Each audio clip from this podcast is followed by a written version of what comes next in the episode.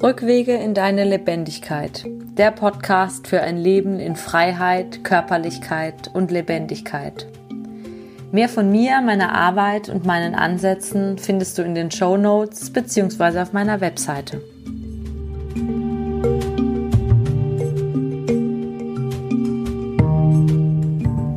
Ich freue mich, dass du hier bist.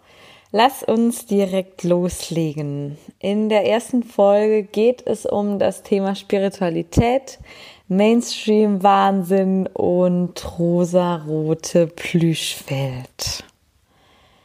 Ja, meine schlimmste Befürchtung war und ist mit dem, wie ich mich zeige und was ich nach draußen gebe, dass ich mich damit einreihe in die ja, ich sage jetzt einfach mal rosarote psychospirituelle Welt der Selbstliebe und der Positivdenker. Und dass ich dir mit sowas komme, wie dir zu erklären, dass wir ja eigentlich alle eins sind und dass du am besten die Augen schließen solltest und dich mit dir, mit deinem Herzen verbinden solltest und dass dann alles gut wird und dass am besten jeder jetzt auch du sein Herzensprojekt in die Welt bringen sollte und ja bereits in sich trägt, was er oder sie der Welt zu schenken hat.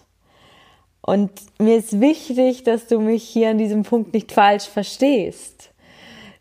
Ja, ich bin zutiefst davon überzeugt, dass jeder alles in sich trägt, was er braucht. Ja, ich bin zutiefst davon überzeugt, dass beispielsweise deine Aufmerksamkeit und dein Fokus extrem kraftvoll sind und dass Aufmerksamkeit unsere Energie lenkt. Und ich bin auch zutiefst davon überzeugt, dass wir alle miteinander verwoben und verbunden sind in einem Kollektivbewusstsein. Und ich glaube ehrlich gesagt, wir wissen noch gar nicht, wie sehr. Und ich bin auch total dafür, dass du dich bitte, bitte aus beruflich gesellschaftlichen Gefängnissen befreist, die dich ja verkümmern lassen und die unter deiner Würde sind. Und ich bin auch der Meinung, dass es unsere Natur ist, zu geben, zu schenken und dass uns dies in der Tiefe erfüllt.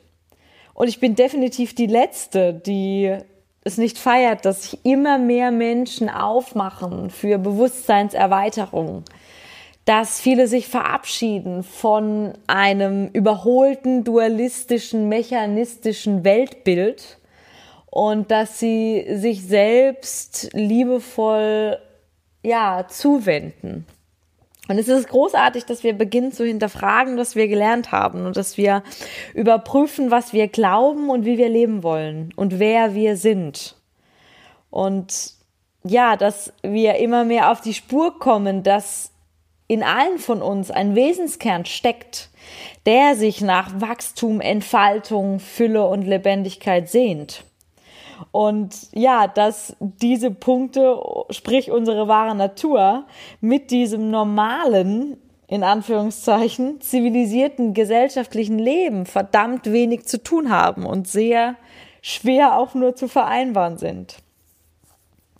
Womit ich aber so ein bisschen im Clinch bin und ein Problem habe, ist, wie uns mittlerweile Mainstream-like an jeder Ecke verkauft wird, wie ja einfach es doch ist, sich zu verändern, zum Beispiel, und die Beziehung zu sich selbst ähm, zu transformieren, nenne ich es mal.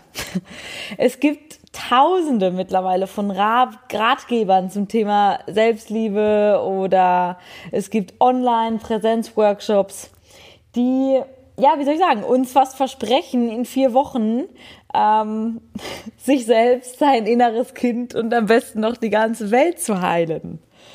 Und dem ist einfach nicht so. Ich selbst bin sehr lange diesen, ich nenne es mal Angeboten hinterhergerannt. Und ich habe ja, keinen Kurs und keine Meditation ausgelassen. Ich war eingelullt in meinem eigenen Spiriwahn, bis ich gemerkt habe, dass sich in der Tiefe überhaupt nichts verändert. Dass ich ehrlich gesagt lediglich den Inhalt von dem, was ich konsumiert habe, gewechselt habe.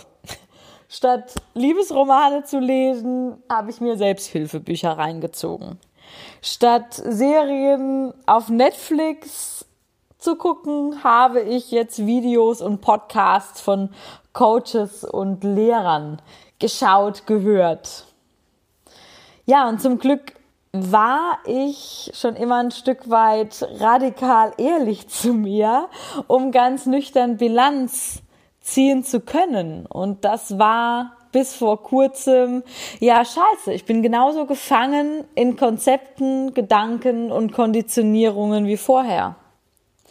Ich verwende vielleicht jetzt meine Zeit dafür, ja, mir meine Glaubenssätze bewusst zu machen und weiß jetzt, dass ich mich nicht toll finde, um mir dann einzureden, dass es doch nicht so ist, dass ich doch eigentlich ein total toller und liebenswerter Mensch bin. Und ehrlich gesagt komme ich mir oder kam ich mir dabei sehr, sehr lange noch unfähiger vor, weil ich überhaupt nichts im Griff habe. Nicht meine Glaubenssätze, nicht meine Gedanken, nicht mein Selbstbild und nicht mein Weltbild.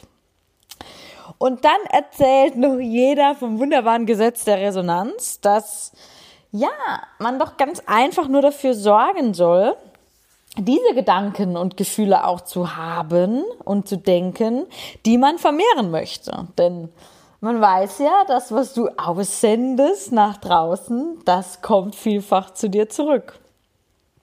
Also war ich ganz fleißig darin, alles, was ich nicht haben wollte, und was ich als negativ bewertet habe in meinem Verstand, das eigentlich noch weiter wegzudrücken und es noch tiefer abzulehnen, als ich es ohnehin schon tat. Ja, und dann setzte ich alles daran, eine Zeit lang in allem das Positive zu sehen. Was übersetzt bedeutet noch mehr Kontrolle. Und was mir ehrlich gesagt nur gezeigt hab, hat, dass ich mir offensichtlich überhaupt nicht selber über den Weg traute. Denn offensichtlich, wenn ich mich kontrollieren muss, was ich denke, was ich fühle, wie ich mich verhalte, heißt das übersetzt, wenn ich das nicht tun würde, ja, würde was Böses, was Schlimmes, was Schlechtes dabei rauskommen.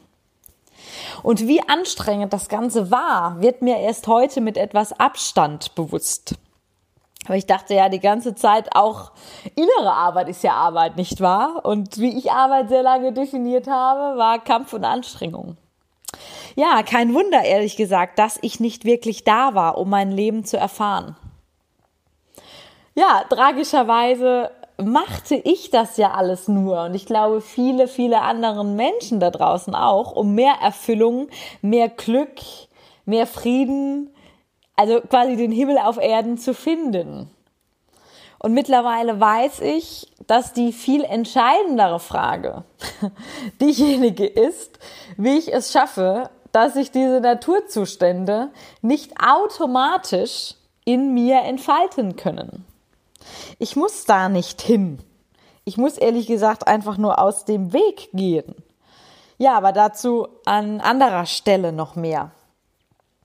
Ich möchte jetzt hier drei persönliche Learnings oder Schlussfolgerungen, ähm, ich nenne es jetzt mal aus meinem Spirikampf mit dir teilen. Und vielleicht kann dich ähm, irgendwas davon inspirieren. Und selbst wenn nicht, merke ich, wie gut es tut, wie gut es mir tut, damit nicht mehr länger hinter dem Berg zu halten und Dinge nach draußen zu geben, wie man sie so normalerweise im klassischen Sinne nicht oder selten hört und liest. Die erste Sache ist eine Frage. Und zwar, glaubst du noch, dass du deinen Prozess im Griff hast? Was meine ich damit? Ähm, ich merke gerade, wie ich an dieser Stelle gerne ja mehrere Fußnoten setzen möchte und über das dahinterliegende Thema noch so viel Worte verlieren möchte. Für jetzt ähm, ich persönlich habe die Erfahrung gemacht, dass solange ich davon ausgehe, dass ich entscheide, wann welche Gefühle oder Themen dran sind, beziehungsweise wann ich mir was in der Tiefe anschaue, dass ich dann überhaupt nicht verstanden habe, um, um was es bei Heilung geht. Zumindest nicht in meinen Augen. Solange wir unsere sogenannte persönliche Weiterentwicklung auf das Wochenende, auf den Feierabend und in unser stilles Kämmerlein verlagern, ist es nichts weiter als ehrlich gesagt ein privates Hobby und ein Hin- und Herschieben von Oberflächen, von Oberflächen, die ja uns nicht in der Tiefe ergreifen und die wir nicht in der Tiefe an uns ranlassen, die wir immer noch versuchen fernzuhalten. Nach dem Motto, wäsch mich, aber mach mich nicht nass. Mehr Lebendigkeit und unterdrückte Gefühlsenergien, ja, eigentlich schon gerne. Aber bitte nur, wenn es gerade ja, passt in mein Leben, in meinen Alltag, in meinen Kram. Und mir ist sehr wichtig, an dieser Stelle zu betonen, ich spreche hier von mir. Wenn du das Gefühl hast, es hat überhaupt nichts mit dir zu tun, dann ist das super, dann ist das prima. Für mich hat die obige Frage, ähm, sprich, ob ich glaube, ob ich meinen Prozess im Griff habe, sehr viel mit dem Thema Demut zu tun. Demut dem Leben gegenüber, das ja größer ist als wir und das länger da war als wir und das uns hervorgebracht hat und nicht umgekehrt. Und ich finde es immer wieder faszinierend, obwohl wir uns alle dauerhaft unterschätzen, uns minderwertig und uns klein fühlen, das heißt uns ehrlich gesagt hassen, sind wir paradoxerweise an komischen Stellen größenwahnsinnig die uns echt nicht gut tun. Wie beispielsweise hier in dieser Annahme, das Leben würde uns irgendetwas schulden oder hätte uns versprochen, so und so auszusehen. Oder auch, wir ja, könnten in einem Tagesseminar oder einfach mit ein paar Methoden irgendetwas in der Tiefe verändern und überprüfe, ob das in Wahrheit nicht nur Möglichkeiten sind, wie wir versuchen, das Leben noch mehr zu kontrollieren und in Bahnen zu lenken und zu leiten, wie wir es denn gerne hätten. Und ich habe tatsächlich die Erfahrung gemacht, je mehr Kontrolle du loslässt und je mehr du dich hineinfallen lässt in die Dunkelheit und in die Tiefe, desto mehr macht das Leben dass du ertrinkst. Und dieses Hineinfallen, sich selber hineinfallen lassen in Dunkelheit, damit meine ich erstens einen sehr, sehr, sehr physischen Prozess. Wie lässt du Kontrolle los? Indem du beispielsweise deine Fingerknochen, deine Handgelenke sehr lange und kräftig schüttelst, denn da sitzt unser Festhalten in einem physischen Sinne. Und zweitens meine ich damit, indem du direkt in Konfrontation gehst mit der Dunkelheit, das heißt mit den Schatten, mit den Dingen, die wir wegdrücken wollen, mit Ängsten beispielsweise, mit hässlichen Sachen, mit ähm, dem Monster in uns, mit ähm, beispielsweise so Themen wie Neid, wie Gier, wie ähm, Lust auf Macht dass wir all diesen Dingen nicht weiter ausweichen, sondern sehr, sehr praktisch und pragmatisch hineinatmen. Ja, für mich sind Heilungs- und Transformationswege in Einklang mit den in uns befindlichen Kräften sehr, sehr heilig.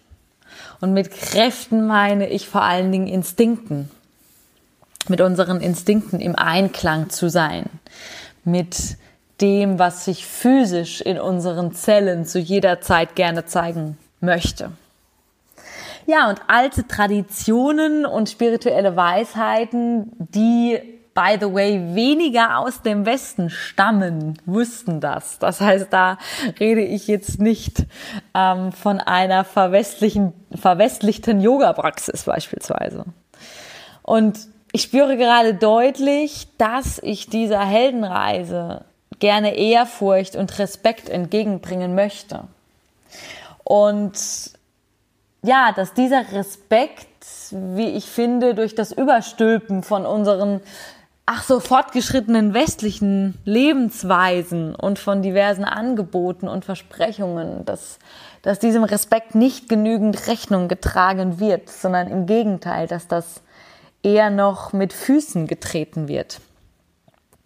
Und ich merke gerade, währenddem ich rede, dass ich jetzt schon bei 15 Minuten bin und ähm, dass mein Impuls ist, dass das genug ist für diese erste Folge. Und ich würde meine weiteren Learnings ähm, gerne mit dir in der nächsten Folge teilen.